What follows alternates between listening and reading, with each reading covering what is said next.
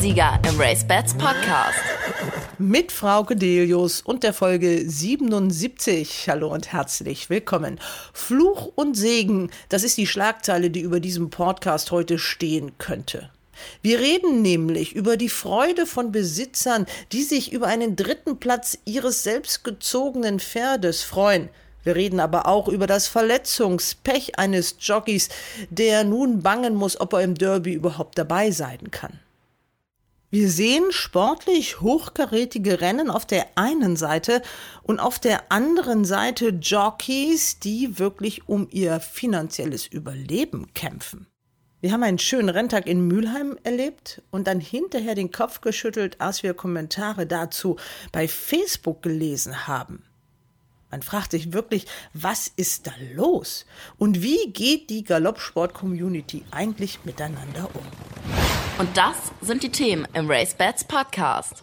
Wir setzen natürlich fort unsere RaceBets Podcast Schnitzeljagd und sind baff erstaunt, wie viele Hörer da doch Lust haben mitzumachen. Wir stellen auch diese Woche wieder drei Fragen. Die könnt ihr nachlesen auf der Webseite www.racebets.de, im RaceBets Blog oder im RaceBets Newsletter. Und dann heißt es schnell sein, denn die 50 Ersten, die die richtigen Antworten haben, bekommen jeweils einen 10 Euro Bonus gut geschrieben. Also viel Spaß beim Mitmachen.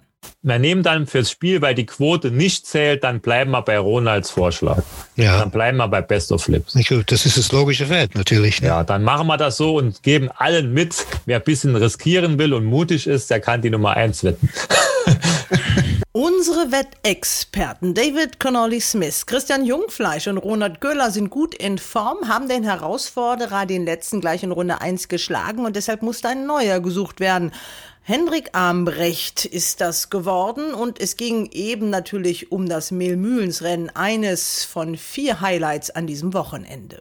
Nicht mitmachen ist auch keine Option. Also wir sind natürlich auch alle ein bisschen Rennsport verrückt und wollen auch mitmachen und Rennen gewinnen. Aber die Lage ist schon relativ ernst. Jockey Maxim Pecheur redet über die Lage der Jockeys in Corona-Zeiten. Die haben kaum noch die Chance, so viel Geld zu verdienen, dass sie überhaupt vernünftig überleben können. Jedenfalls viele von denen, die nicht zu den Top Ten gehören. Er ist auf Platz zwei der Jockey-Statistik, aber er hatte Pech, stürzte in Hannover und ist verletzt. Jetzt hofft er, beim Derby wieder dabei zu sein. Gleich das große Interview aber beginnen wollen wir mit einer Geschichte über die dreijährige Stute Empty Sky. Sie gehört einer Besitzergemeinschaft, dem Stall Lone Ranger. Und dazu gehören Katrin Nack und Jamie Clark. Und die kennt ihr hier alle aus dem Racebeds Podcast. Katrin hat die Stute sogar selbst gezogen. Gemeinsam mit Bekannten und Freunden hat man sie in den Rennstall gestellt. Und sie ist das zweite Mal gelaufen. Sie hat nicht gewonnen. In einem sieglosen Rennen wurde sie Dritte, aber war so knapp geschlagen aufschlagen. Die Siegbörse 600 Euro, nicht die Welt. Aber darum geht's gar nicht. Es geht um Hoffnung, es geht um Passion, es geht um Spaß, es geht um Leidenschaft und einfach darum, dass man als Besitzer eines Rennpferdes dabei sein kann, mitfiebern kann. Ach, hört doch einfach mal selbst. Ja, wir haben im Podcast gesprochen über das erste Mülheimer Rennen, über Empty Sky, das Pferd von Katrin Nack. Jetzt ist sie gelaufen und sie ist so gut gelaufen, dass Katrin, wir sind jetzt schon zwei Stunden nach dem Rennen, immer noch over the moon ist, oder Katrin? Ja, natürlich. Man ist schon sehr glücklich. Ich meine, klar, man ist ein ganz bisschen, denkt man, oh Mann, ne, so knapp geschlagen, Dritter geworden. Aber wir sind sehr zufrieden, happy, Jockey ist happy, Trainer ist happy, wir sind happy. Ohne dass Katrin das überhaupt gemerkt hat, habe ich ein Video gemacht vom Finish des Rennens, aber nicht von den Pferden, sondern von Katrin. Die ist auch mitgaloppiert. Sie hat es selber im Netz hochgeladen und das Video hat viel, viel Zustimmung erfahren. Hier zumindest ein kleiner akustischer Eindruck. Andy!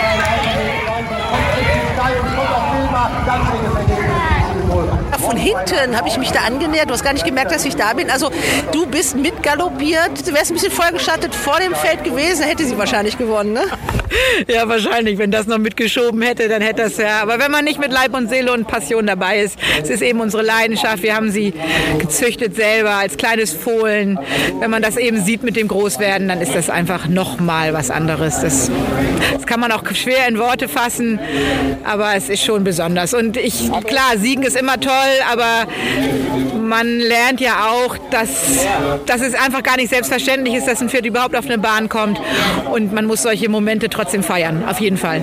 Ist ja auch ein finanzielles Investment, was man da tätigt. Ja, das ist natürlich auch eine finanzielle, ja, eine finanzielle Belastung. Als kleiner Züchter ist es einfach eigentlich Wahnsinn, aber es ist eine Passion, es ist eine Leidenschaft und es gibt wenig Schöneres, als die eigenen Pferde groß werden zu sehen. Und wenn sie das dann noch auf die Rennbahn schaffen, wollen wir mal hoffen, dass jetzt nochmal sie sich steigern kann und man noch weiter, aber man kann weiter träumen und für den zweiten Start kann man, glaube ich, nicht viel mehr verlangen. Ihr habt die jetzt ja auch vier Jahre jetzt, also von Decken, ne, elf Monate im Bauch, äh, dann jetzt ist sie drei.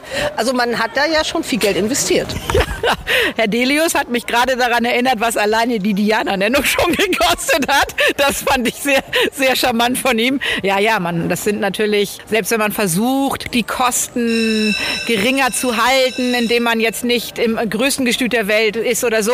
Ich meine, wir sind ja in einem sehr, sehr guten Gestüt und sind in Lünzen super happy. Aber selbst wenn man versucht, da irgendwo alles so günstig wie möglich zu machen, ist es eben eine sehr große finanzielle Belastung und, und man weiß ja nicht, was man kriegt. Man hat ja nur das eine. Wir sind ja, wie gesagt, Kleinstzüchter.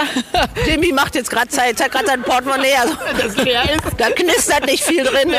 Ja, wir sind eben als kleiner Züchter mit. Das ist ja wie, man hat, man hat nur die eine. Ne? Wenn man auf eine Auktion geht, kann man wählen zwischen 100, 200, 300 Fehlern von anderen Leuten, aber man selber muss seine eigenen Fehler machen und muss die dann ausbaden, wenn man denn sich entscheidet, das so weiterzumachen und wie wir das jetzt machen in so einem Syndikat. Und ja, aber es sind schöne Momente und es macht dann natürlich auch Spaß, solche Freuden zu teilen. Und wollen wir mal hoffen, dass sie gesund bleibt und wir noch lange ein bisschen Freude an ihr haben werden. Ne? Das kann ich nicht anders sagen. Das ist ja dann auch die große Frage. Also die geht dann in den Rennstall, wird es teuer und ihr löst das dann damit, dass ihr das nicht alleine tragt, diese Kosten, sondern ihr habt ein Syndikat. Wie viele Leute sind dabei?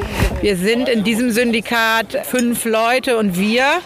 Das ist ein bisschen so verquer zustande gekommen. Der Stall und Ranger, den gibt es ja schon sehr, sehr lange und immer wieder in unterschiedlichen Besetzungen, muss man sagen. Also Jimmy und ich sind ja so die Stammzugehörigen und dann haben wir immer wieder mit Freunden und Verwandten, die sich haben bereit erklären lassen oder wie auch immer oder breitschlagen lassen. Die also ihr vollgelabert genau, habt sozusagen. Die, die wir überzeugen konnten oder nicht, genau.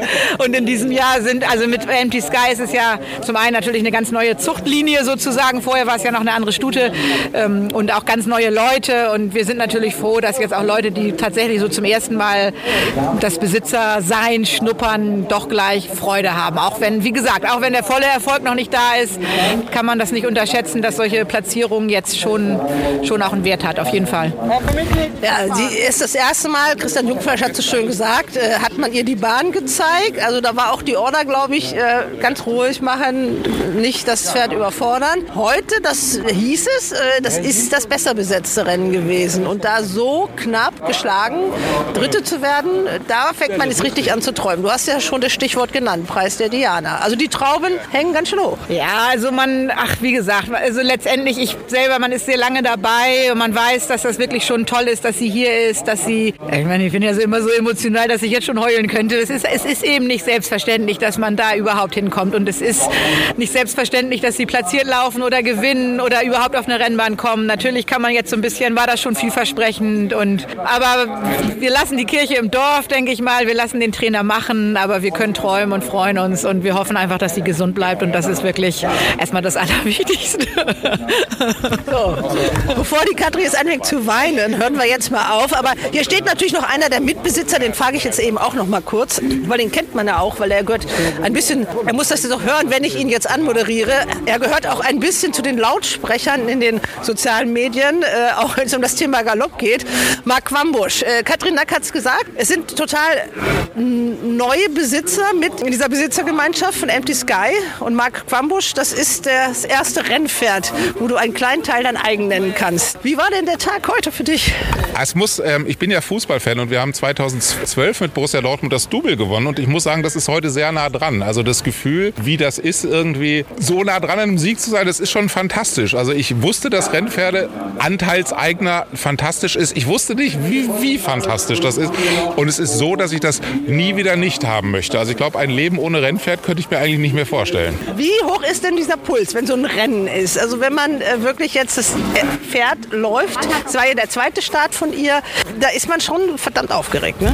Ja, total. Also das hätte ich auch nicht gedacht. Also irgendwie schon gedacht, aber es ist schon so ein sehr, sehr geiles, positives Gefühl. Aber gleichzeitig so, oh Gott, oh Gott, oh Gott, oh Gott, oh Gott, oh Gott, oh Gott. Weil man immer natürlich auch Angst hat, es geht was schief. Aber ich, war, ich hatte total Mumm heute. Ich, war, ich habe gesagt, sie ist platziert und äh, hatte auch recht. Aber trotzdem denkst du beim Rennen, oh Gott, wenn ich einfach nur die Schnauze zu... Ich bin ja jemand, der sehr schnell und sehr groß die Schnauze aufreißt. Und habe gedacht, oh Gott, du hast einfach Quatsch geredet. So. Aber es ging ja alles gut. Was spricht für eine Besitzergemeinschaft? Ich glaube, wenn du jetzt alleiniger Besitzer wärst, wäre es nicht so schön wie jetzt, oder? Ähm, ich habe das auch mal, ähm, ich habe gerade einen Podcast angefangen, auch so einen ganz kurzen 5-Minuten-Podcast, und habe auch gesagt, ich habe immer mein ganzes Leben lang geträumt, ich möchte ein Rennpferd haben. Immer gedacht, ich habe ein eigenes und jetzt äh, mit, mit einem Anteil, wo ich sagen, ich möchte eigentlich nie wieder nicht Anteilseigner sein, weil das, das Siege und Niederlagen, also ich hatte bis jetzt ja nur positive Erlebnisse, aber das nicht teilen zu können, finde ich sehr schlimm. Und so ist schön, ne? Also auch unter bescheidenen Verhältnissen, irgendwo jetzt ist schon wieder eine Flasche Sekt hierher gekommen. Wir wissen nicht wie, ne? Naja, aber äh, sag mal so, wer, wer, mich kennt, weiß, an mangelndem Alkohol äh, ist noch nie gescheitert. Und wenn solange noch die Flasche auf ist, bin ich dabei. Also wer auch immer sie geholt hat, ich äh, hoffe, es kommt noch was. Es fehlt natürlich noch Jimmy, den haben wir noch gar nicht gehört. Jimmy ist ja immer unser Wettexperte und der Mann für die ganz schrägen Tipps. Also der ist auch immer ganz früh dabei. Du hast gesagt, Sunny Queen kriegt eine Nennung für einen Arc, hast du recht gehabt. Was wetten wir dann jetzt demnächst auf Empty Sky so? Was wir wetten? Ja. Ja, wir mal hoffen, dass sie ein Rennen gewinnt als erstes. Das ist das Allerwichtigste. Und dann würden wir gucken. Erstmal, ich würde sie äh, lieber als Siegerin sehen. Und dann können wir gucken, wie weit es geht mit der Reise. Sie hat eine Nennung für Oaks, ne? für Enkelrennen heißt das, glaube ich. Naja, Enkel-Diana-Rennen. Aber guck mal, ob sie gut genug ist. Das ist das Hauptsache. Wir sind froh. Ich hatte ein gutes Pferd mit Catherine, mit Spontano und mit Bonfire Night. Wenn sie genauso gut ist wie die und wir so viel Spaß bringen, dann das reicht uns. Ne? Wenn sie besser ist, dann ist das äh, besser für uns. Aber Hauptsache, wir kriegen viel Spaß mit sie und sie bleibt heil. Wie hältst du denn deine Frau überhaupt im Zaum? Also ich habe die ja noch nie so abgehen sehen. Die war ja fast so schnell wie die Pferde auf der Zielgerade. Catherine ist ganz leicht. Sie ist nur nervös, immer negativ. Ich bin der Optimist. Wir fahren immer zum Rennen und sie sagt immer, oh, scheiße, wir können gleich umdrehen, wir werden Letzte. Und ich sage, nee, nee, komm, lass sie laufen. Die, sie würden sich nicht blamieren. Wir kriegen das hin. Wir müssen Spaß haben. Ne? Und dann, wenn wir da sind, dann eine halbe Stunde vor dem Rennen ist sie wieder gelockert und dann weiß sie, was los ist. Und dann flippt sie aus, halbwegs in der Gerade. Wenn das Pferd dabei ist, dann fängt sie an zu, mitzulaufen. Für, für, ihre Figur kann sie 50 Meter in irgendwie vier Sekunden laufen, wenn die Pferde daneben sind.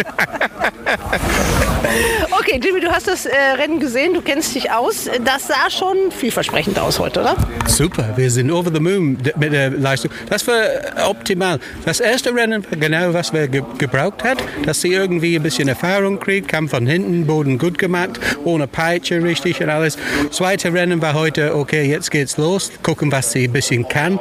Wenn sie der, dieser Übergang, ja, wenn sie das nicht gesprungen hat, dann wird sie vielleicht das Ding gewonnen. Ne? War nur Kopf, Kopf. Und das war eine, wenn alle beschleunigen, sie musste einen Schritt zurücknehmen sozusagen, wie ein, wie ein Hase hat sie das Ding gesprungen. Und das war nur wirklich 50 Zentimeter oder was, was gefehlt hat. Ne? Das war ich drin. Aber mal hoffen, dass die anderen beide im Zielfoto gut sind und dann wir wissen, wo wir stehen ein bisschen. Ne? Wenn die nicht kann, dann vielleicht ist das Form nichts wert. Ne? Also es bleibt spannend. Ja, wirklich. Spannend ist es trotzdem. Ein haben ist, ist immer spannend. Und wenn du ein schlechtes Pferd hast, ist es teuer und spannend.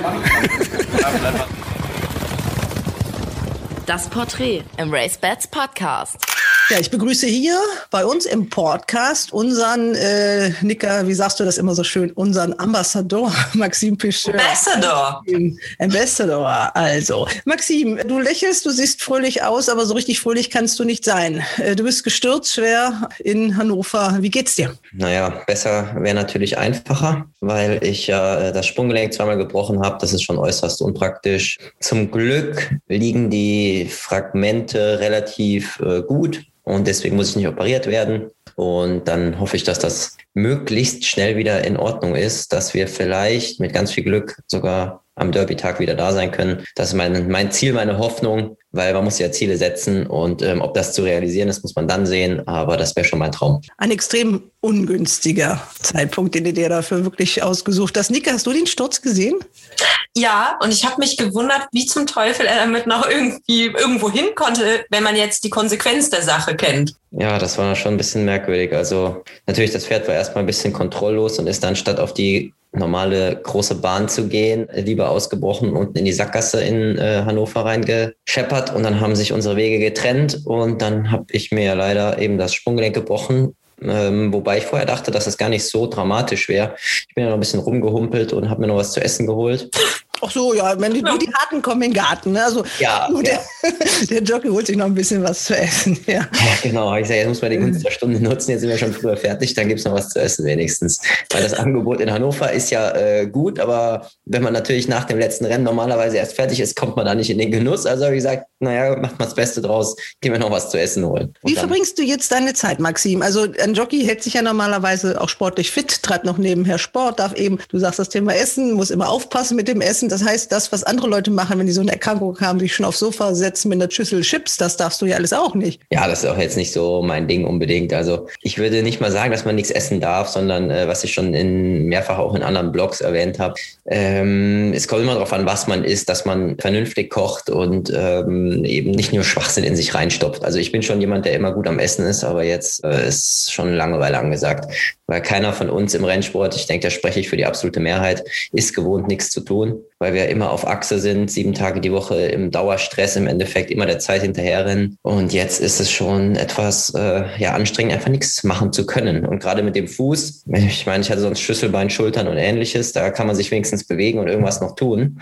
Aber mit dem Fuß ist schon echt unpraktisch. Ja, du hattest, äh, du hast es erwähnt, du hattest vorher eine Schulterverletzung, ist noch gar nicht so lange her. Du warst wieder richtig in Tritt, hast wieder hinter deinem Dauer Rivalen den zweiten Platz in der Championatswertung eingenommen. Das heißt, das wird dieses Jahr auch wieder nichts werden. Kannst du ja jetzt schon ausrechnen. Ne? Ja, also gegen Baujan, der auch ein äh, guter Freund von mir ist, ist natürlich sowieso schwer anzukommen. Der hat super Kundschaft, super Pferde, immer tolle Stelle auch hinter sich. Ich habe natürlich immer bei, bei uns im eigenen Stall immer die Ritte auf drei aufgeteilt. Das macht es doppelt schwer. Und dann nicht die gleiche Anzahl an Trainern hinter mir stehen. Daher ist es sowieso schwierig, aber jetzt definitiv aussichtslos. Und ähm, naja, dann äh, wünsche ich ihm natürlich weiterhin Hals und Bein und hoffe, dass wir vielleicht im nächsten Jahr nochmal aufeinandertreffen und nochmal weiterkämpfen können, weil irgendwann würde ich es trotzdem gerne schaffen mit Glück vielleicht oder ein paar guten Ritten oder äh, einer tollen Saison und wer weiß, vielleicht klappt es irgendwann doch. Zum Thema Essen. Äh, du hast ja im RaceBets-Blog erzählt, du isst gerne. Das heißt, du kochst jetzt. Wirst du denn wenigstens jetzt bekocht? Denn du kannst ja schlecht in der Küche rumhumpeln oder nimmst du das jetzt wenigstens äh, an dich, damit du ein bisschen Beschäftigung hast? Ja, also ähm, natürlich schaue ich jetzt im Moment äh, vermehrt nochmal mehr Blogs, Videos und ähnliches über das Kochen an sich und muss das dann etwas erschwert an den äh, Sofatisch und Küchentisch alles hieven. Das dauert dann auch statt einer halben, zwei Stunden ungefähr alles äh, hinzuschleppen und zurückzutragen, weil man wieder was vergessen hat. Da muss man wieder mit den Krücken hinmarschieren. Also es ist schon alles etwas zeitaufwendiger. Nichtsdestotrotz versuche ich das zu übernehmen. Aber wenn es hart auf hart kommt, ist meine Frau, die Lena, natürlich auch eine sehr gute Köchin, die das sonst auch übernehmen kann. Wir müssen uns keine Sorgen machen. Du bist versorgt. Bestens sogar. Wunderbar. Du hast gelesen, du liest viel in, äh, in Blogs und Foren über das Kochen. Das ist auch gut, äh, denn über den Rennsport zu lesen ist im Moment nicht so erfreulich. Da kommen wir gleich zu. Erstmal möchte ich dich noch mal fragen, wie geht's dir denn überhaupt so? Wie übersteht man das finanziell? Wie bist du abgesichert? Wie läuft das momentan bei dir? Ja, also die finanzielle Sicht in Deutschland als Jockey ist natürlich schon eher schwierig. Also ich habe ja noch das Glück, dass ich in, sag mal, in der Statistik relativ hoch bin, relativ viel viele Rennen reite und gewinne. Dadurch ist es in der Saison, wenn es so läuft, ähm, alles in Ordnung. Aber das Problem ist, dass keiner von uns im Endeffekt in seinem eigenen Stall angestellt ist, sondern wir alles auf selbstständiger Basis machen. Sprich, wir müssen BG bezahlen, Krankenversicherung, Unfallversicherung, Gewerbesteuer, alles drum und dran. Und das heißt, du kriegst jetzt von deinem Hauptarbeitgeber, wo du in der Arbeit ausreitest, gar kein Geld. Genau. Also ich bekomme von Röttgen, weil wir dort alle nicht angestellt werden, genau 0 Euro. Und, und müssen das eben alles von dem mittlerweile sehr wenigen Geld, was wir verdienen, auch ähm, selber finanzieren, sprich Unfallversicherung und äh, BG und Rentenversicherung und ähnliches, müssen wir alle selber tragen. Und bei den Preisgeldern vor allem, die wir im Moment haben und den Reitgeldern, die reduziert sind, weil die an die Preisgelder gekoppelt sind, müssen wir das alles schon sehr, sehr, sehr ähm, strikt und konsequent abbezahlen. Ja, du bist jetzt verletzt. Wovon lebst du denn jetzt? Also man, ich habe da auch keine Geheimnisse mit, weil es ganz einfach in der BG bekommen wir oder ich, ich weiß nicht, ob das bei jedem so ist, äh, ich habe das mal so gemacht, ab dem 21. Tag bekommen wir Geld von der BG-Tagessatz. Also das ist die Berufsgenossenschaft für euch. Berufsgenossenschaft, mhm. genau weil wir ja selbstständig sind.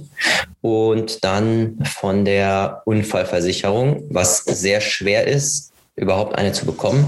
Da sind äh, die meisten, glaube ich, bei der Rheinlandversicherung. Ich war früher mal woanders versichert und das wurde alles aufgelöst, weil wir einen zu hohen Risikoberuf haben. Und dann muss man überall sehr viel Beitrag bezahlen für verhältnismäßig zu anderen Berufen sehr wenig Leistung, weil wir ja eine Risikogruppe sind und das Ganze, obwohl der Beruf Pferdewirt, Schwerpunkt Rennreiten ja ein Ausbildungsberuf in Deutschland ist, das ist schon ein bisschen makaber. Aber wir haben da gar keine Option, deswegen müssen wir eben besser eine Versicherung als keine Versicherung haben.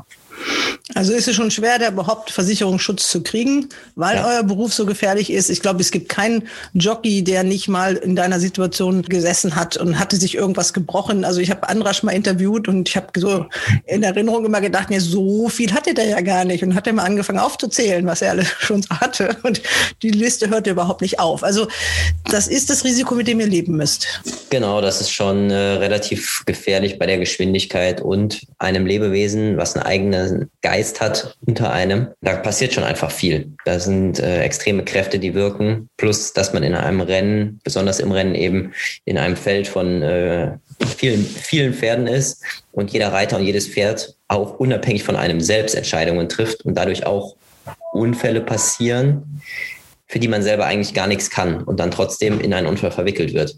So ein bisschen wie auf der Autobahn eben auch. Wenn vor allem jemand äh, in die Leitplanke fährt, und man kann nicht mehr bremsen, ist man eben mit verwickelt. Und das sind Dinge, die eben relativ einzigartig für den Rennsport sind. Was macht das mit einem? Denn das Risiko reitet ja mit jedem Ritt quasi mit. Ähm, wie, wie schafft man das da nicht zu denken? Denn sonst würde man ja eigentlich wahnsinnig werden, oder nicht? Natürlich lieben wir alle äh, Pferderennen, wir lieben Taktik, wir lieben Analyse, wir lieben Rennpferde, die, die Energie, die Geschwindigkeit und einfach auch das Rennreiten und das Gewinnen und auch den Umgang mit den Kollegen, die wir jetzt so viele Jahre kennen.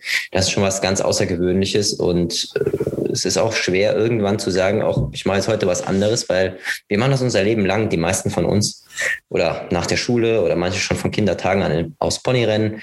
Und dann ist die Option sehr schwer zu ergreifen. Daher versuchen viele ins Ausland zu gehen, ein bisschen mehr Geld zu verdienen, weil wir in Deutschland schon, naja, ähm, eher wenig verdienen können im Verhältnis zu dem Risiko und zu dem, was wir an Ausgaben haben. Und von daher, ja, es ist schon relativ schwierig einfach. Jetzt das Ganze noch unter Corona-Bedingungen. Also die Rennpreise sind ja zum Teil, wenn man sich überlegt, ihr kriegt davon 5 Prozent. 4,8. 4,8 Prozent, sogar noch ein bisschen weniger.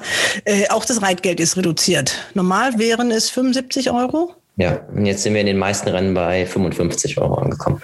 Äh, ja, schilder das jetzt mal. Wie man das mal so finanziell, weil es wird ja immer so oft gesagt, die Jockeys, die verdienen doch so viel Geld. Also gerade die Ahnungslosen, die da oft im Internet auch gerne mal rumpöbeln, die sagen ja, die sollen da was tun für ihr Geld und äh, die sollen mal ordentlich voranreiten und mir meine Wette nicht versauen. Wenn ihr aber jetzt so losfahrt, also hm, im Vorgespräch hast du zum Beispiel so ein Beispiel Dresden genannt, weil es ja auch richtig weit weg ist. Also da seid ihr, wie lange sitzt ihr da im Auto? Wer bezahlt die Spritkosten? Was kann man an so einem Renntag verdienen? Ja, so ein Renntag ist eigentlich relativ unlukrativ. Also wenn man rein finanziell rechnet, dann bleibt am besten jeder zu Hause. Ich habe jetzt äh, in Dresden vier Rennen geritten, bekommt man viermal 55 Euro. Sind, sagen wir, da sind wir bei 220 Euro brutto und muss aber nach Dresden fahren, plus eine Versicherung bezahlen, alles drum und dran. Und weil wir alle selbstständig sind, bekommt man an dem Tag natürlich auch kein Gehalt oder ähnliches. Also kann ich jetzt bei meinem Arbeitgeber, Röttgen im Endeffekt, auch keine Rechnung stellen. Also haben wir 200 Euro brutto und müssen nach Dresden fahren und unser Material und unsere Zeit und äh, alles drum und dran eben bezahlen. Dann bleiben im Endeffekt Minusbeträge übrig. Und dann die Gewinnpreise, also du hast gesagt 4,8 Prozent von natürlich zum Teil Mickey Maus Rennpreisen. Also wenn ja. du dann ein, ein Rennen gewinnst, wo dann der Sieger 1500 Euro kriegt, dann bleiben dir 75 Euro. Brutto. Brutto. Sprich, davon zahlen wir wieder Steuern, dann haben wir äh, ja, um die 40 Euro übrig vielleicht und müssen davon eben die ganzen Kosten auch abziehen. Man muss auch natürlich unterwegs was essen und trinken und ähm, das ist schon alles ganz extrem teuer. Und bei den Geld- und Rennpreisen und Reitgeldern ist es schon fast unmöglich im Moment zu überleben, wenn man nicht äh, jeden Renntag volle Karte hat, sprich fünf, sechs, sieben, acht, neun Ritte hat, dann sind alle Fahrten, die, die etwas weiter entfernt sind, einfach Minusgeschäfte. Das machen wir, weil wir den Sport lieben, weil wir die Kunden betreuen müssen. Sonst hat man natürlich woanders auch wieder keine Ritte. Und nicht mitmachen ist auch keine Option. Also wir sind natürlich auch alle ein bisschen Rennsport verrückt und wollen auch mitmachen und Rennen gewinnen. Aber die Lage ist schon relativ ernst und da bin ich auch überzeugt davon, dass das ein ganz großer Faktor ist, warum wir auch keine Chance haben, im Endeffekt potenziellen Nachwuchs im deutschen Rennsport zu finden als Jockeys. Und äh, dadurch, dass es ja nur noch den einen Renntag gibt und keine Parallelveranstaltungen mehr, sind ja, glaube ich, gerade auch Jockey-Kollegen und man hat auch äh, in so einem Forum wirklich fast so einen Hilferuf mal lesen können. Ich sage jetzt gar nicht den Namen. Ähm, die haben fast gar keine Chance mehr, weil ja eben nicht die doppelte Anzahl an Jockeys gebraucht wird, sondern sich alles auf einen Platz konzentriert. Genau, das ist etwas, was ich auch schon äh, mehrfach in verschiedenen Situationen angesprochen habe, auch öffentlich, und zwar, dass man gar nicht unterschätzen darf, dass an, an Renntagen aktuell einem Renntag eben mehr oder weniger nur die Top 10 Reiter beschäftigt sind, die dadurch natürlich weiterhin relativ kontinuierlich im Vergleich zu den vorigen Jahren klarkommen können von der Rittzahl. Aber die Jockeys, die vorher auf die zweite Bahn gefahren sind, oder die zweiten Chancen auf der ersten Bahn geritten sind, sprich immer ihre zwei, drei Ritte gehabt haben, sind jetzt mehr oder weniger arbeitslos. Die verdienen ungefähr gar nichts mehr, abgesehen von ihrem Lohn, den die bekommen für ihre Arbeit morgens. Und dann haben wir das Problem, dass wir in einer Viererwette, die ja momentan überall angepriesen wird, die Rennen mit vielen Pferden, die die Rennvereine wohl relativ dringend brauchen, 16 Reiter benötigen. Und wenn wir so wahrscheinlich weitermachen und die kleinen Reiter nicht überleben können, sich eine Option suchen müssen, wird es natürlich meiner Meinung nach auch etwas unattraktiver in den Rennen mit vollen Feldern, weil wir dann irgendwann gar nicht genug routinierte Profis bekommen, die so ein ganzes Feld mit 14, 16, 18 Pferden füllen können. Du sagtest, du hattest, hast das mal adressiert, auch öffentlich. Ist da jemals jemand auf dich zugekommen und hat gesagt, du hast recht, da müssen wir mal drüber reden oder sonst irgendwas oder wird es einfach totgeschwiegen? Wir haben das Problem meiner Meinung nach in Deutschland sowieso, dass positive Dinge relativ selten publik gemacht werden, beziehungsweise niemand mit oder die wenigsten mit Komplimenten oder ähm, positivem Feedback auf einen zukommen. Im Gegenteil haben wir mehr Hassreden, was uns eigentlich in dem Sport wirklich wehtut, weil wir uns das gar nicht erlauben können und leisten können, dass auch Fans vom Rennsport an sich immer versuchen, das Negative wieder hervorzuheben, anstatt vielleicht ein bisschen selber auch aktiv zu werden und positive Dinge zu fördern und damit dem gesamten Rennsport auch was Gutes tun. Weil wenn jeder vielleicht ein bisschen was Positives bewirken möchte oder es zu bewirken versucht, können wir alle mit Sicherheit davon profitieren und in eine gesündere Zukunft schauen. Jetzt ist es aber trotzdem so, dass es auf der einen Seite schon sowas gibt, was ich als Befehl zum Hurraschreien nennen würde. Also das war mal so eine Zeit, da musste man sagen, auf geht's deutscher Galopp und Kritik war nicht gewünscht. Also Kritik kann ja auch positiv sein. Die ist zwar im ersten Moment, äh, also man muss aber auch die, über die Fehler reden können. Das wird auf einer Ebene manchmal gar nicht gemacht, habe ich das Gefühl. Und dann dafür wird in den sozialen Medien draufgehauen, dass einem schwindelig wird. Also dass wirklich irgendjemand was schreibt, das stimmt manchmal auch gar nicht, aber trotzdem kommen dann sofort ganz viele aus ihren Ecken, sitzen wahrscheinlich auf dem Sofa mit ihrem Handy und dann wird kommentiert und geliked oder Dislikes werden ausgesprochen, wo man wirklich manchmal denkt, äh, Überlegen die noch, was sie tun, die Menschen? Ja, das ist jetzt natürlich ein ganz, ganz, ganz groß gefasstes Thema. Mir kamen jetzt ungefähr 75 Ideen in den Kopf, was zu sagen. Deswegen werde ich die Hälfte wahrscheinlich gerade wieder vergessen, weil es ist äh, natürlich ein, auf der einen Seite sitzen die Leute jetzt viel zu Hause, gerade auch in der momentanen Situation. Ich weiß nicht, ob die selber unglücklich sind und das dann projizieren wollen auf uns. Die Menschen wetten, sind unglücklich, wenn irgendwas schief läuft. Das ähm, spürst du auch selber. Also du kriegst ja, die schreiben die Leute auch direkt an. Ja, definitiv. Also nach jedem Renntag bei den PMÜ-Veranstaltungen über Frankreich vermehrt bekommt man auch sehr bösartige Nachrichten, dass man seinen Job besser an den Nagel hängen sollte und ja, sowas wie in Anführungszeichen, äh, ja, häng dich besser auf, du hast mein Geld gekostet und ähnliches. Also das kriegt man schon mit. Aber ich bin, wie die meisten wahrscheinlich auch wissen, selber sehr wenig aktiv in allen sozialen Medien. Von daher versuche ich das auch gar nicht an mich rankommen zu lassen und ignoriere das alles. Du hast ja aber ein Instagram-Profil. Das machst du gar nicht selber, weil du hast in deinen normalen Umständen ja gar nicht Zeit dazu. Das kann man ja auch wirklich äh, durchaus mal sagen. Also zum Beispiel Andrasch hat sich komplett verweigert. Der macht das nicht. Vielleicht gut für ihn, aber nicht gut für den Sport. Weil es geht ja auch darum, dass ihr, ihr seid ja die Aushängeschilder nach draußen für den Sport. Ähm, man will ja ein bisschen weiter eine größere Öffentlichkeit erreichen. Und deswegen hast du jemanden, einen dienstbaren Geist, äh, der das für dich macht. Und ich glaube, für dich auch kostenlos, oder? Ja, also da muss man wirklich ein bisschen ausholen. Also ich möchte mich auch distanzieren immer von den Social Media Seiten und äh, Möglichkeiten.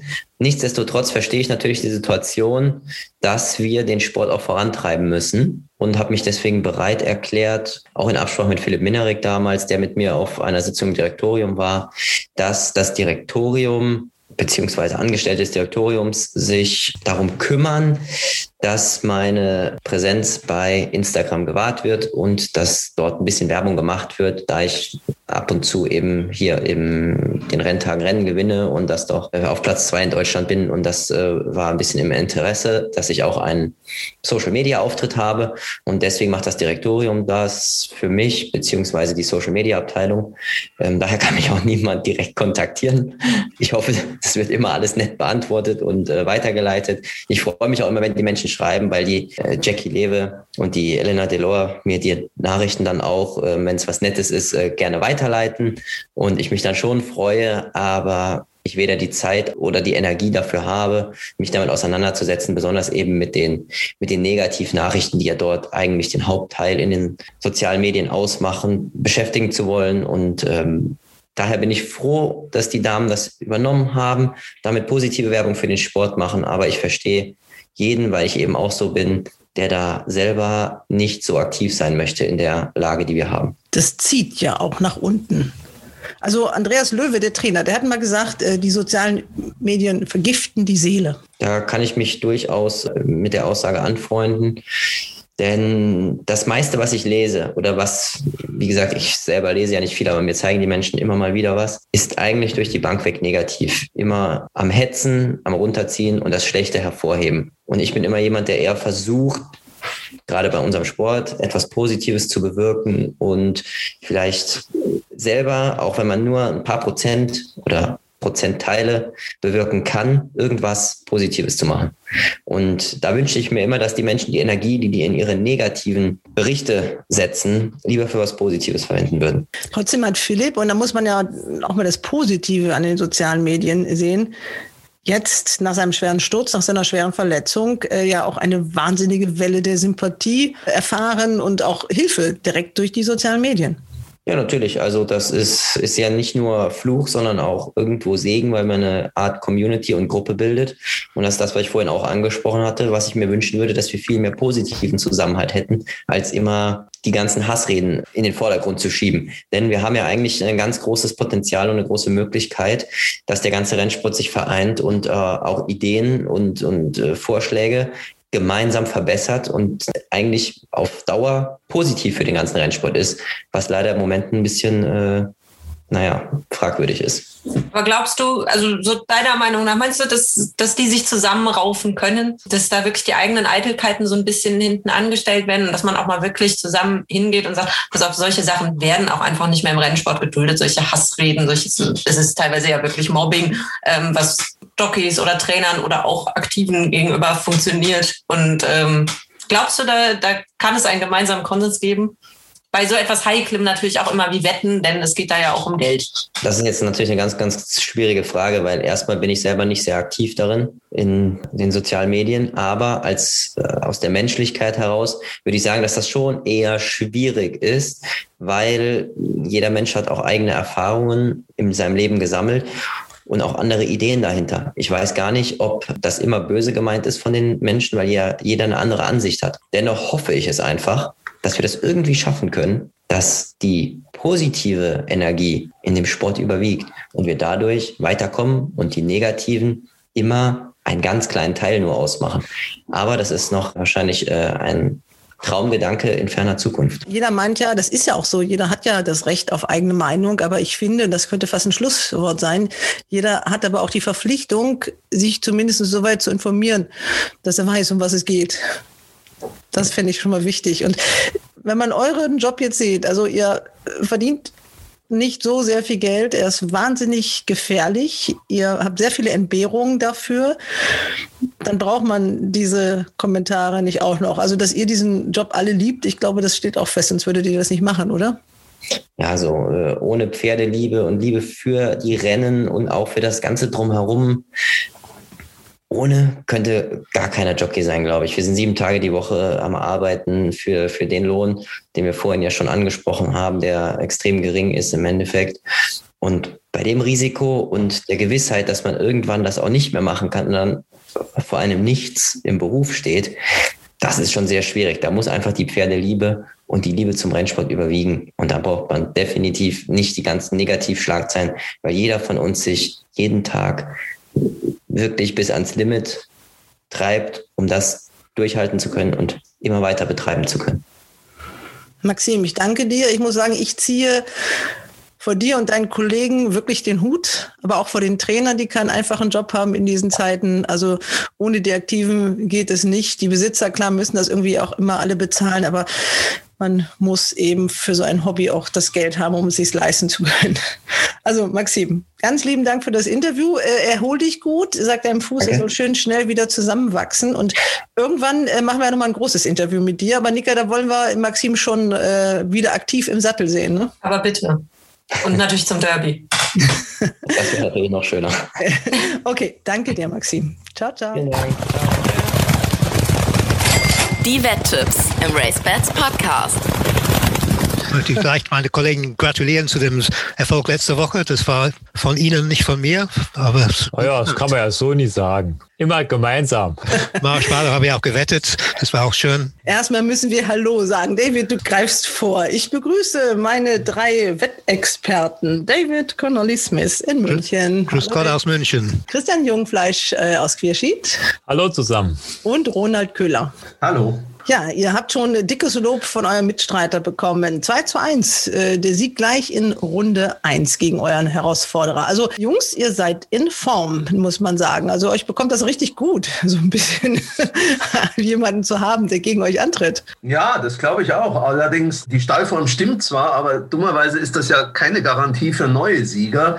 Also wir müssen uns äh, jedes Mal ganz neu anstrengen, aber wir versuchen es auch heute wieder. David hat schon gesagt, Marshmallow, das das war der wichtigste Treffer. Zwei Treffer hattet ihr. Aber ihr habt gleich im ersten Rennen vorgelegt. Und da müssen wir doch mal kurz sprechen. Wir haben das vorhin schon gehört. Empty Sky. Also Christian hat wohlwollende Worte gefunden. Nach dem Motto, da wurde erstmal nur die Bahn gezeigt und vielleicht kriegt sie ein bisschen Geld. Aber das, äh, ich sag mal, Katrin war over the moon. das war klar, ne? Aber das ist auch wirklich eine schöne Geschichte. Also die dürfen weiter hoffen. Ja, das war wirklich, also das war ja alles ganz knapp und äh, ich dachte wirklich im Moment, äh, sie gewinnt dieses Rennen. Dass unser, unsere Rock My Life das Ding noch nach Hause schaukelt, da hatte ich eigentlich gar nicht mehr so viel Hoffnung. Mm, ja, also äh, ich habe jetzt gehört, das Pferd läuft am 6. Juni wieder in Mülheim in einem Listenrennen. Also, man träumt weiter. Es oh, gibt auch eine Nennung ja, für den Black Henkelpreis. Type, ja. ja, Griff nach Black Type, aber die Nennung für den Henkelpreis der Diana, die steht ja auch. Jetzt wollt ihr auch Black Type gewinnen oder auf jeden Fall wollt ihr Geld gewinnen für ähm, einen sozialen Zweck. Und äh, wenn man das Gespräch mit Maxime Picheur jetzt so gehört hat, dann kann eigentlich es nur die Jockey-Unterstützungskasse werden, weil die brauchen es wirklich. Im Moment habt ihr auf der Habenseite aber nur 300 Euro, aber diesmal diesmal spielen wir ums Doppelte. Also 100 Euro. Ihr habt die erste Runde jetzt gewonnen. Kommt ihr eine Runde weiter, verdoppelt sich das ja auch für euch. Also ihr könnt die 500 voll machen. Wenn ihr jetzt in der ersten Runde auch gleich wieder gewinnt, euer Mitstreiter heißt Henrik Ambrecht. Und der stellt sich mal kurz vor. Hallo Frau Delius, liebes Podcast-Team und Zuhörer. Mein Name ist Henrik Ambrecht. Ich bin 45 Jahre alt und lebe in Krefeld. Ich freue mich riesig, dass ich beim RaceBits Facebook-Gewinnspiel gewonnen habe und heute gegen das Podcast-Team antreten darf. Als gebürtiger Hamburger bin ich durch die Derby-Woche zum Brennsport gekommen. Ich bin begeisterter Wetter und habe mich auch schon mal im geringen Umfang an der Besitzergemeinschaft deinrennpferd.de beteiligt. Mit dem Vororterlebnis eines Sieges in Baden-Baden hat sich das allemal gelohnt.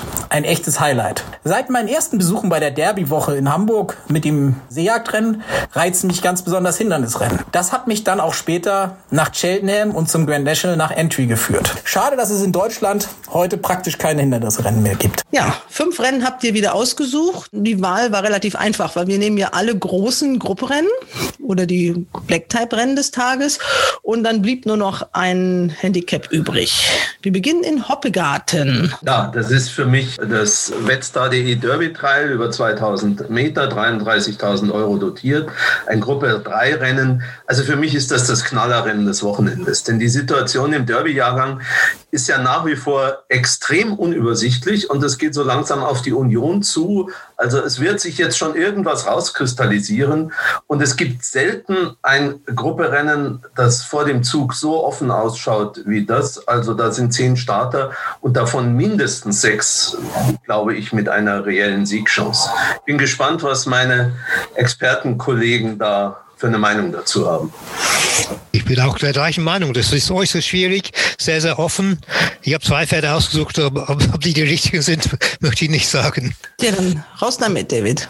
Ja, der eine ist Sea of Sands, der wird wahrscheinlich Favorit sein von GP Cavallo mit Lucas Delosi im Sattel. Das war immer ein gutes Pferd, letztes Jahr Zweiter im Winterfavorit. Dieses Jahr hat er nicht total enttäuscht, obwohl er nicht gewonnen hat, immerhin. Und ich glaube trotzdem, das ist ein gutes Pferd über diesen Weg, 2000 Meter. Er kann wahrscheinlich auch weiter. Und das zweite ist Valando von Marcel Weichstall, der hat zwei Starter im Rennen, aber der ist bestimmt der gemeinte mit Aldridge Reese im Sattel. Valendo gewann sehr gut im Stil das letzte Mal. Ein Lord of England Sohn, der wird bestimmt 2000 Meter locker können. Ich glaube auch, das ist ein bestes Pferd. Wir dürfen nicht vergessen, dass Weiß letztes Jahr im Derby Zweiter war, mit einem Pferd von dem gleichen äh, Besitzern. Und ich glaube, Valando ist auch ein echter Derby-Kandidat. Also die zwei sind für mich die zwei gegen das Feld. Gut, der Ronald hat uns ja mit den Namen noch ein bisschen verschont. Da möchte ich noch zwei Namen nennen. Also die zwei Pferde, die jetzt David genannt hat, die habe ich auch auf dem Zettel als Siegkandidaten, muss ich dazu sagen. Und dann mein Derby-Favorit kommt endlich mal raus. Also das Pferd habe ich letztes Jahr schon gesagt, das ist mein Pferd, wo ich denke, der hat ein Derby sehr, sehr gute Chancen. Dolcetto. Mich stört halt der bisschen späte Saisonstart. Wir haben jetzt schon, am Sonntag ist der 23.05., der hat noch keinen Start. Und ja, ich drücke es mal ein bisschen vorsichtig aus. Im Grevestall läuft dieses Jahr auch nicht alles so nach Plan. Habe ich so ein bisschen das Gefühl, das macht mir ein bisschen Sorgen. Aber es war im letzten Jahr das Pferd, von dem ich gedacht habe, das ist das Pferd fürs Derby. Und Lord Charming. Der müsste auf der 2000 Meter Strecke auch gut zurechtkommen, ist zuletzt in Krefeld bei seinem erst zweiten Lebensstart sehr gut gelaufen um Grupperennen. Also dem rechne ich hier auch, gebe ich hier auch gute Chancen. Dann habt ihr also von den äh, Top 5 äh, im RaceBets Langzeitmarkt äh, habt ihr auch vier genannt. Also Sea of Sense steht da mit 3,75 zu 1, Lord Charming 5, Valando 6 und Dolcetto auch 6 zu 1. Ja, und ich durfte noch gar keinen nennen. Ach, da kommt und, noch einer dazu. Äh, ich, da kommt nämlich noch einer dazu, und zwar die Nummer 10, Wiesentau. Ja, das, das. Wiesentau ist ein im Stall hoch eingeschätztes Pferd, das zweijährig imponierend gewonnen hat, das im Bavarian Classic sehr blass lief und keine Chance hatte. Die Frage ist, verzeiht man ihm diese Form? Sagt man, das war das Tempo, das zu langsam war, vielleicht das Jahresdebüt oder ist er doch nicht gut genug? Also ich breche den Start noch nicht über dieses Pferd. Ich halte ihn für eine attraktive Siegplatzwette, weil es wird ein ganz anderes Rennen werden als in München. Das war ja wirklich ein Schlafwagenrennen. Und deswegen bin ich persönlich auch ein bisschen überrascht, dass Sea of Sands in den Wettmärkten der Favorit ist, weil die Leistung von Sea of Sands war in München in meinen Augen nicht besonders gut. Ich meine, Lucas de Dossier konnte sich das Tempo einteilen und als er ihn gefragt hat, war nichts mehr da.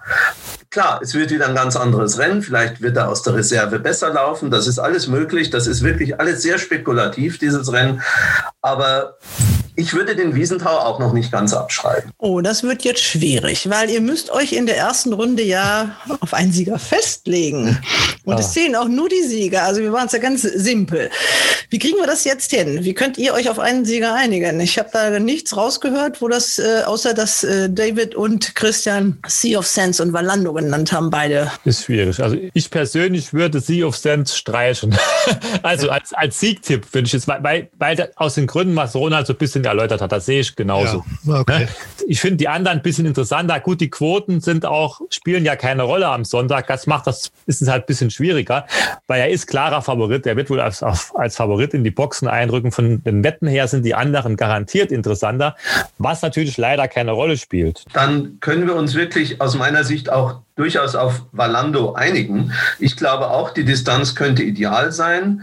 Äh, er war der Sieger in diesem nicht ganz leicht zu bewertenden Kölner Rennen, über das wir ja letzte Woche schon gesprochen hatten, im Zusammenhang mit Rock My Life.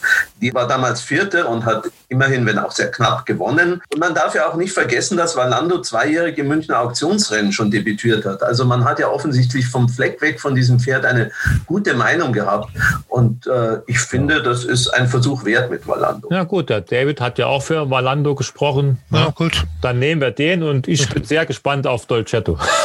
Und ich bin sehr gespannt auf Wiesentauber. Wir mögen alle Ravensberger Farben sowieso und dieses Wetter hat super Abstammung natürlich aus der Wurftaube. Wurfscheibe, meine ich. Und äh, rate mal, wer den als Derby-Langzeitwette hat. Ja, kann ich bedenken. Aber hören wir doch mal, was jetzt euer äh, Herausforderer sagt, der Henrik Ambrecht. Das Pferd, von dem habt ihr überhaupt nicht erwähnt. Ehrlich. Santorini. Genau. Den Hoppegarten im David Trail tippe ich auf die Nummer 6 Santorini. Er hat zuletzt überzeugend in der sieglosen Klasse gewonnen und gilt nach wie vor als Derby-Hoffnung. Okay. Ja, schön gewonnen das letzte Mal. Und Aber Das ist eigentlich immer dieses Geräusch. ja, Krankenwagen oder sowas. Nein, ah, das war bei mir. Ja? Das war der Eiswagen. Der Eiswagen, ja. Guckt ihr da immer rum bei Der euch? Eiswagen, der dem David das Affogato Ja, ja, das war der Eiswagen. Ja. Nee, der, der, es ist noch nicht die Zeit dafür. Wir sind eine Viertelstunde früher als sonst. Also der ist noch nicht da. Ja, ich, ich mein, Wir bleiben bei den Black-Type-Rennen.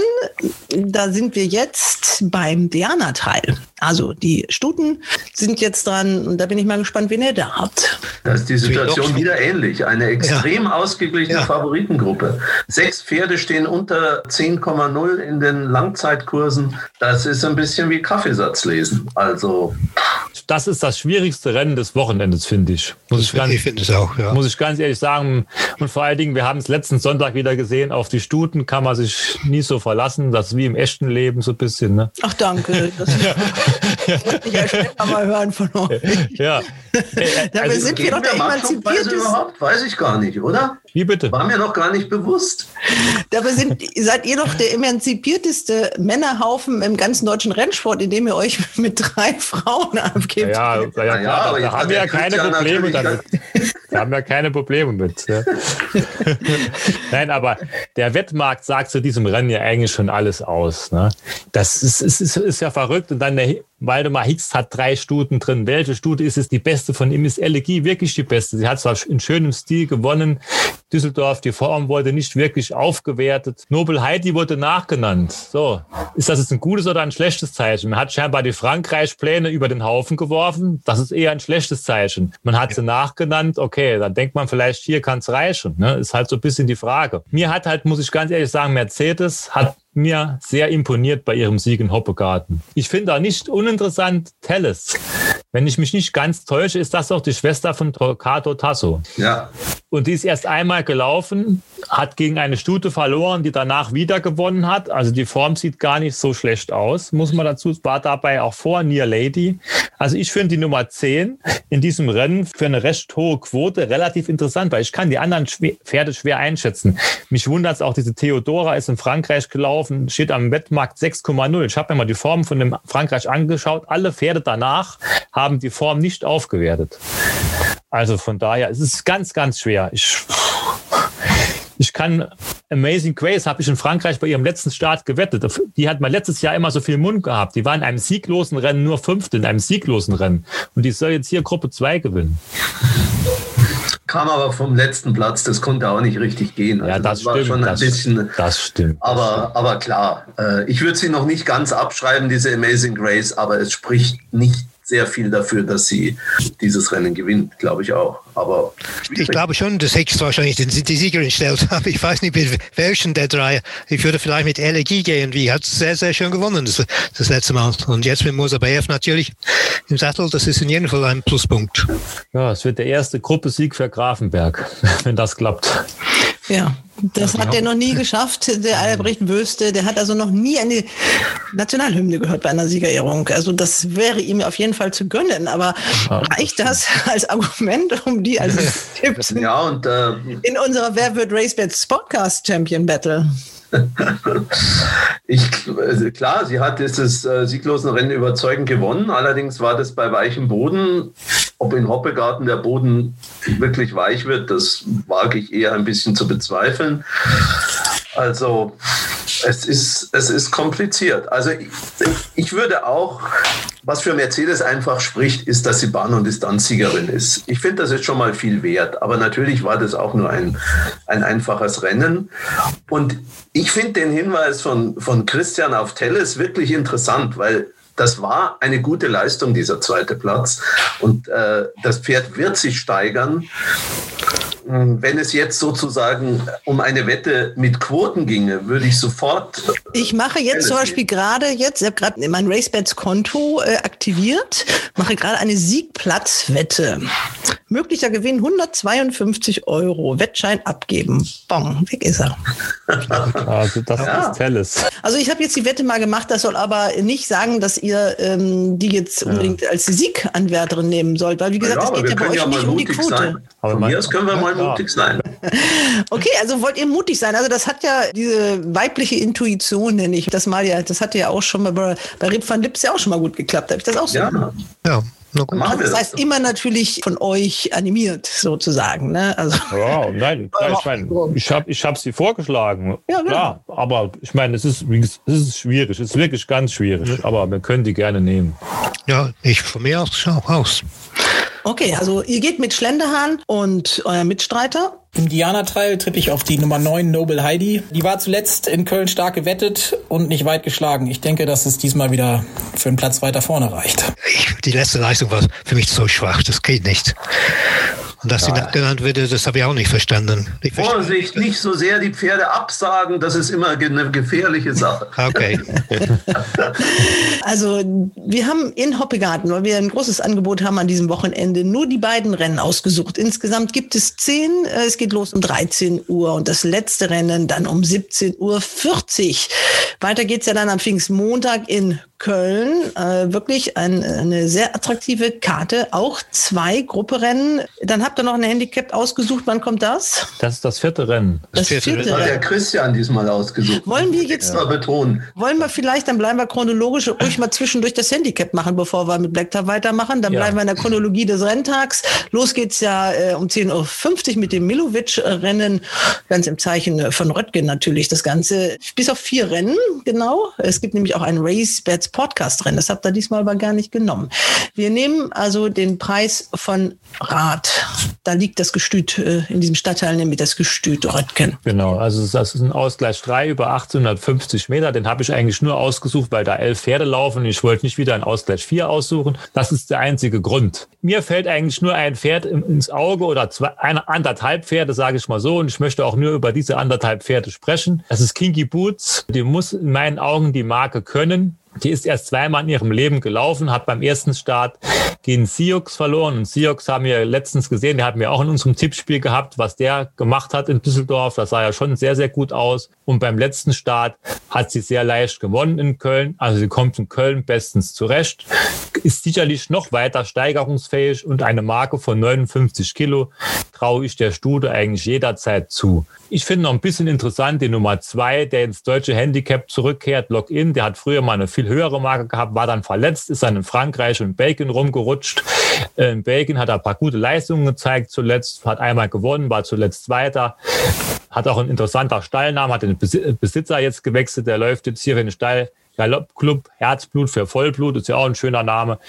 Der, denke ich, hat hier auch gute Möglichkeiten. Ist ja auch eine Viererwette. Neuerdings braucht man nur noch zehn Starter. Hier laufen jetzt elf Pferde. Aber ich muss dazu sagen, dass eigentlich kein Pferd dabei ist, wo ich direkt sagen würde, kann nicht in die Wette laufen. Das muss ich ganz ehrlich sagen. Aber als Siegerin sehe ich ehrlich gesagt nur die Nummer drei, Kinky Boots. Also ich habe auch nur ein Pferd ausgesucht und das ist ein anderes. Und das ist zwar mein alter Freund Power Bullet. Der hat vor drei Wochen hier in Köln ein ähnliches Rennen, also ich sage ein ähnliches einiges. Wenn ein Ausgleich 4 war das, diesmal ist eine Klasse höher, hat drei Kilo Aufgewicht bekommen, aber hat damals äh, eigentlich sehr sicheren Stil gewonnen, wird, wird wieder von Martin Seidel geritten und wir wissen alle, Martin Seidel und Erika Mede, immer eine siegreiche Kombination. Gut, es ist nicht einfach, es ist bessere Pferde diesmal und drei Kilo mehr, aber für mich hat, hat er noch mehr einen Tank, hat GRG 55. In der Vergangenheit ist er mehrmals mit dieser Marke nach vorne gelaufen. Also für mich kann er es nochmal. Ronald. Ja, das wird wieder schwierig. Ich habe mir nämlich auch nur ein Pferd ausgesucht und das haben meine Kollegen bislang noch nicht erwähnt. Ja. Ist auch eine frische Siegerin, die Nummer 8, Lady Charlotte. Auch sie hat natürlich drei Kilo Aufgewicht. Ich glaube, dass sie sich bei ihrer Besitzertrainerin Claudia Römer, die ja in Weilerswist trainiert, offenbar sehr wohl fühlt, denn diese Stute hat ihre Leistungen in diesem Jahr sehr gesteigert. Die hätte auch schon beim Jahresdebüt gewonnen, wenn der junge Nachwuchsreiter das Wasser hätte halten können. Jetzt hat sie danach gewonnen. Also die 150 Meter, die es weiter ist, könnten ihr sogar besser passen, auch wenn Adri de Vries nicht unbedingt ein Reiter ist, den ich gerne im Ausgleich 4 wette. Aber ich bin überzeugt davon, das Pferd kann ein bisschen was. Aber jetzt sind wir natürlich völlig äh, ja, es ist, es ratlos hier. Jetzt ist, ist es schwierig. Also von auf Power Bullet, Entschuldigung, ich war ja letztes Mal mit David sozusagen in einem Boot mit Power Bullet. Ich kann mir nicht vorstellen, dass Power Bullet zwei Rennen hintereinander gewinnt. Dieses Steigerungspotenzial, das sehe ich bei ihm eigentlich nicht. Ihr habt es ja beide eigentlich angesprochen. Es waren auch andere Gegner bei beiden von euren Pferden. Ne? Es ist schon was anderes, ob ich im Ausgleich 4 rumrenne oder im Ausgleich 3. Ich habe ja gesagt, alle Pferde können in die Wette laufen, aber ich bin immer ein bisschen skeptisch mit so Doppelsiegen und solchen Dingen bin ich immer ein bisschen skeptisch. Aber es ist schwierig, hier eine Einigung zu finden. Naja, ihr müsst, aber ihr Pferd, müsst. Ja, das logische Pferd ist natürlich Kinky Boots. Die wird auch Favorit.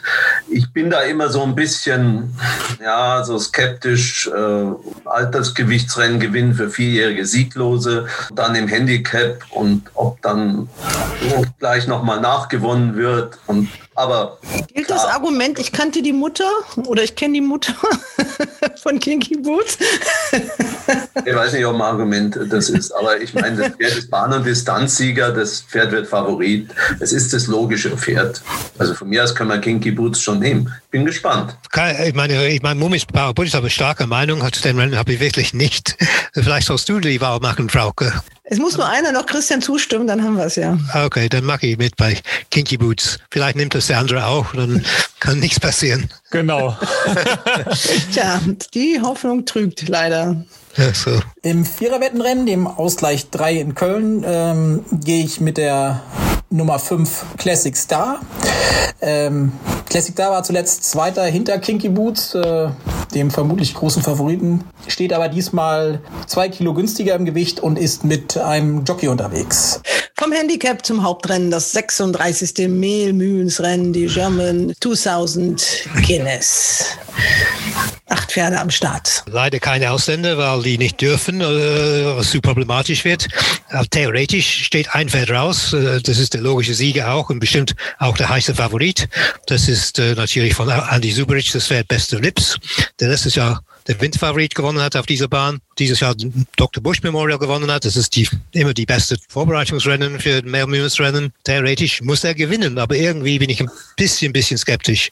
Die zwei Gegner sind, eine ist aus dem gleichen Stall, Best Lightning, auch von Andy Zuberich, mit Andy de Vries im Sattel. Und der, der nächste ist der nachgenannte Pferd von Chippy Cavallo mit Mythico. Es wundert mich ein bisschen, dass die Mythico 600 Meter aufbieten, weil gezogen ist wie ein Steher. Und er ist auch zweimal hinter Beste Lips gewesen, im Winterfavorit und auch im Dr. Bush Memorial. Trotzdem habe ich irgendwie ein bisschen Mumm, dass äh, der Mythiker sich noch ein bisschen steigern kann. Also ganz überzeugt bin ich eigentlich von diesem Rennen nicht. Ja, das ist schon interessant, dass die in das Rennen gehen. Also äh, ich ja. könnte mir vorstellen, dass man der Meinung ist, dass dieses Rennen, obwohl es Gruppe 2 ist und obwohl 100.000 Euro drüber stehen, vielleicht äh, sogar ein einfacheres Rennen ist, wenn man mal vom Best of Lips absieht, als dieses Derby-Trial in Hoppegarten. Also das könnte ich mir vorstellen, dass das das Motiv war. Man darf halt nicht vergessen, Mythico hatte im Bush Memorial wirklich einen idealen Rennverlauf an der Innenkante und dann ging dann in der Zielgeraden auch noch die Innenkante auf wie ein Scheunentor. Best of Lips musste ziemlich weit außen rum. Gut, der Delosi ist ja dann auch gesperrt worden, das darf man auch nicht vergessen. Ja, es ist, es ist schwierig. Das dunkle Pferd in diesem Rennen ist in meinen Augen Sampras. Der hat nach einem beeindruckenden zweijährigen Sieg verletzungsbedingt pausieren müssen. Man weiß überhaupt nicht, was dieses Pferd in Bestform kann. Sollte der gleich wieder voll da sein, könnte er schon ein interessanter Außenseiter sein, aber natürlich nach einer Verletzungspause und im Jahresdebüt gegen Best of Flips und Mythico kann man sich das im Moment äh, nur schwer vorstellen. Also ich bin leidenschaftslos. Christian. ja. Such den Sieger aus. Ich suche den Sieger aus. Gut. Aber sehe ich das richtig, dass Mythico sogar im Derby-Trial gestrichen wurde, dass der sogar da drin war mit Reiter? Ich bin, war mir nicht mehr hundertprozentig sicher. Also man hat ihn da rausgezogen, ja. hat ihn hier reingemacht. Gut. Ich bin halt der Meinung, dieses Rennen ist in der Breite auf jeden Fall schwächer besetzt als das Derby-Trial. Also es kommen für mich hier nur drei Pferde in Frage. David hat nur ganz kurz mal diesen Best Lightning angesprochen. Ich weiß nicht, habt ihr euch mal die letzte Form von diesem Pferd genau angeschaut? Das ist zwar eine Altersgewichtsrennen Frankreich sechster Platz. Er war da ein, ein Viertel Länge oder so geschlagen. In diesem Rennen machen zwei Pferde, die im französischen Pendant von diesem Rennen, also Gruppe 1 Ebene, wo es um 600.000 Euro geht, auf Platz zwei und drei gelandet sind. Er war ungefähr nur eine Länge hinter einem Pferd, das im französischen Pendant Zweiter war. Also diese Form, wenn, wenn man einfach rechnerisch diese Form sieht, ist diese Form riesig vom Best Lightning. Ich finde den dadurch sehr, sehr interessant, muss ich ganz ehrlich sagen, weil ein Best of Lips, der steht 1,9 am Langzeitmarkt. Also den kann ja keiner wetten, wenn wir mal ehrlich sind. Ne? Jetzt ja, haben wir ja zwei Arten zu wetten. Also das eine ist, ja. was man, wir geben ja auch die klassischen Wetttipps, äh, das ist klar. Man natürlich auch ein bisschen nach der Quote guckt, aber in diesem Spiel müssen wir ja auch einfach nur die Sieger finden. Es ist völlig egal, was sie für eine Quote zahlen. Richtig, richtig. Also ich bin der Meinung, dass der Super Rich dieses Rennen gewinnt. Ja, ich das auch. Das ist meine Dafür Meinung. Da gibt aber noch keinen Punkt, Christian. Nein, da gibt es keinen Punkt. Da muss man, jetzt müsste man halt entscheiden, Best of Flips, wie du, also das hast du ja eben richtig referiert. Der hat ja das schlechtere Rennen in Krefeld gehabt hat keinen Start im Bauch gehabt, hat jetzt den Start im Bauch und alles. Das spricht ja schon alles für Best of Flips. Und Superrich hat vor ein, zwei Wochen gesagt, man hat ihm aus Frankreich geraten, er soll in Deutschland in dem Rennen bleiben, soll nicht den französischen Weg gehen, weil das Rennen in Deutschland, das gewinnt er auf jeden Fall so ungefähr. Ist halt jetzt die Frage. Geht mal ein bisschen Risiko und nimmt Best Lightning oder bleiben wir bei meinem Tipp vom letzten Mal Best of Flips? Dann bin ich doch für, für Best of Flips. Gut, ich wollte gerade sagen, dann nehmen wir Best Lightning. ich habe mit, ich hab mit Subi diese Woche gesprochen. Er hat mir gesagt, die geben sich nicht viel, die beiden. Also wenn einer 20 steht oder 19 und der andere 70 vielleicht, obwohl bei Bernd Racebet steht nur 45, das fand ich ein bisschen wenig, aber Best Line. Naja, aber wir reden ja jetzt nicht über das Wetten, klar. Ich weiß, der Kurs spielt keine Rolle. Ich will Flips nicht wetten für die Kurse, die da angeboten werden. Gut, dann, dann, dann, dann sage ich jetzt mal einfach, wenn man, wir nehmen dann fürs Spiel, weil die Quote nicht zählt, dann bleiben wir bei Ronalds Vorschlag. Ja. Dann bleiben wir bei Best of Flips. Gut, das ist das logische Wert natürlich. Ne? Ja, dann machen wir das so und geben allen mit, wer ein bisschen riskieren will und mutig ist, der kann die Nummer eins wetten. Ja, also Best of Lips, das wäre dann der Gruppe-Sieg Nummer drei für den Stall Lintec in diesem Jahr schon. Die führen die Besitzerstatistik an. Mhm. Auch Züchter des Pferdes mit dem Stall Patenauer, der Herr Lindemeyer. Ja, gucken wir mal, was das wird. Und euer Herausforderer, was hat der gewettet? Wahrscheinlich auch Beste Lips. Nein. Nein, ach so. In Köln im Mehlmühlensrennen gehe ich mit der Nummer 4 Mythico. Die Dreijährigen bei äh, John Pierre Cavaglio sind sehr gut in Form und ich denke, dass es diesmal zur Formumkehr gegen Best of Lips reicht.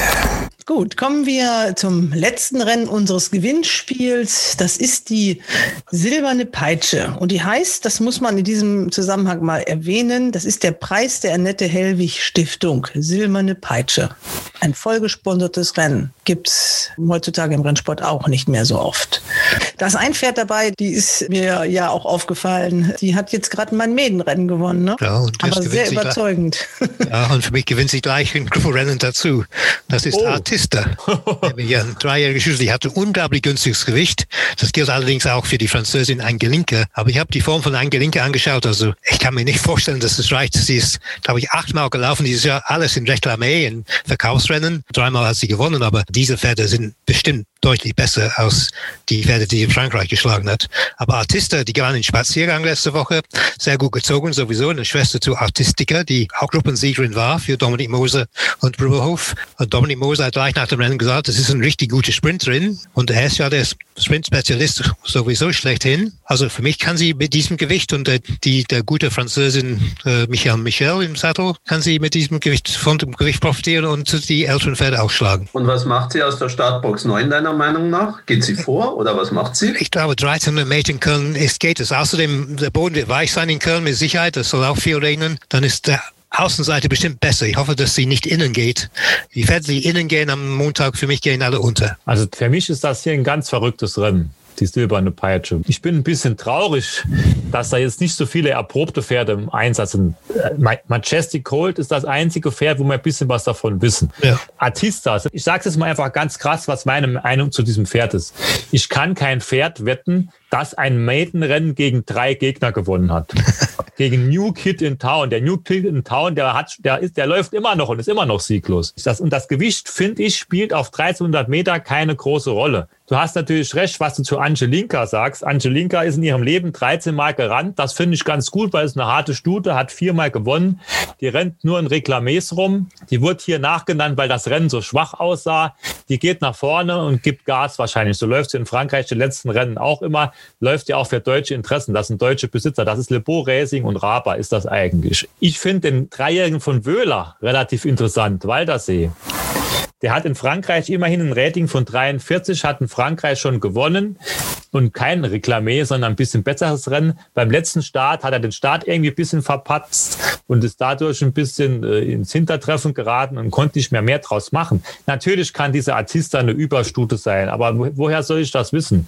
Ich kann das aus der Form von Hannover nicht so richtig ablesen, bin ich ganz ehrlich, weil Diakrit hat New Kid in Town auch sehr imponierend geschlagen. Und da sehe ich ist keinen so großen Unterschied. Und Schwesterherz, da gef gefallen mir die ständigen Distanzwechsel, bin ich sehr, sehr skeptisch. Das gefällt mir ehrlich gesagt nicht so. Ne? Also ich bin so ein bisschen, wir, wir haben mit den Wöhler-Pferden immer wenig Glück, wenn wir die nehmen. Muss, wir haben, glaube ich, noch keinen Wöhler-Sieger getroffen, wenn wir den angesagt haben. Aber ich bin, ich hänge so ein bisschen an diesem Waldersee, bin ich ganz ehrlich.